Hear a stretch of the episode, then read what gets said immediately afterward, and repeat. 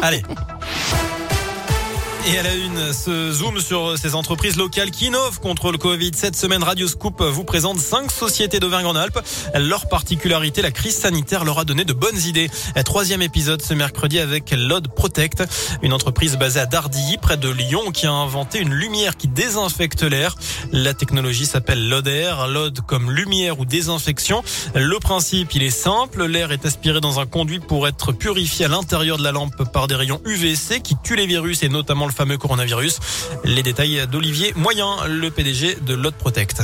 Les UVA et les UVB traversent la couche d'ozone, on les connaît déjà, c'est ce qui nous permet de bronzer. Les UVC en revanche sont bloqués à 100% par la couche d'ozone. Les virus, les bactéries ne sont pas habitués à ces UV de gamme C et quand on peut euh, les mettre en présence de ces UVC, on va venir finalement casser la double hélice d'ARN ou d'ADN des virus et des bactéries. Sauf que là, ils sont contenus dans la lampe, donc il n'y a pas de risque pour les gens. C'est naturel, c'est pas chimique. Par contre, c'est extrêmement puissant puisque c'est obligatoire dans le traitement de l'eau. C'est obligatoire pour désinfecter les blocs opératoires, par exemple. Voilà, la lumière est produite par des lampes de type LED. Elle utilise donc peu d'énergie.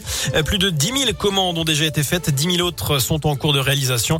Lot Protect exporte même jusqu'aux États-Unis où euh, une société de taxi est intéressée pour intégrer le dispositif dans ses véhicules. Plus d'infos sur radioscoop.com et sur votre appli Radioscoop.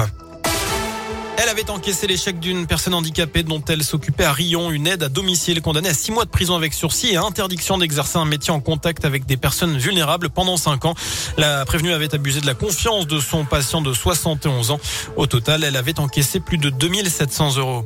En bref, aussi attention aux faux policiers à Clermont. La police nationale alerte ce mercredi sur la recrudescence d'une nouvelle arnaque visant principalement les personnes âgées. Les escrocs se faisant passer pour les forces de l'ordre se présentent au domicile de leurs victimes mais prétextent le piratage de leur carte bancaire en leur demandant leur code confidentiel par exemple. Dans le reste de l'actu, le nombre de chômeurs en catégorie A est donc sans activité en baisse dans le pays, moins 5,9% quatrième trimestre 2021 par rapport au trimestre précédent. Une tendance qui se confirme chez nous, moins 5,9% également dans le Puy-de-Dôme, moins 4,7% dans l'Allier.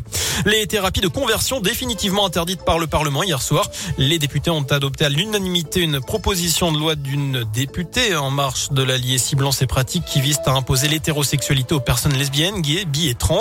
Le code pénal les punit désormais deux ans de prison et 30 000 euros d'amende. Les peines pourront grimper à trois ans d'emprisonnement et 45 000 euros d'amende en cas de circonstances aggravantes. Ces sanctions sont-elles suffisantes? C'est la question du jour sur radioscoop.com. Vous pouvez voter jusqu'à 19h. Enfin, il n'y a plus de Français à l'Open d'Australie. Après Gaëlle Monfils hier, la Française de 32 ans, Alizé Cornet, a été sortie la nuit dernière en quart finale de l'Open d'Australie. Oui, défaite en 2-7 face à l'américaine Danielle Collins. Voilà pour l'essentiel de l'actu. Info de je crois, dans une demi-heure.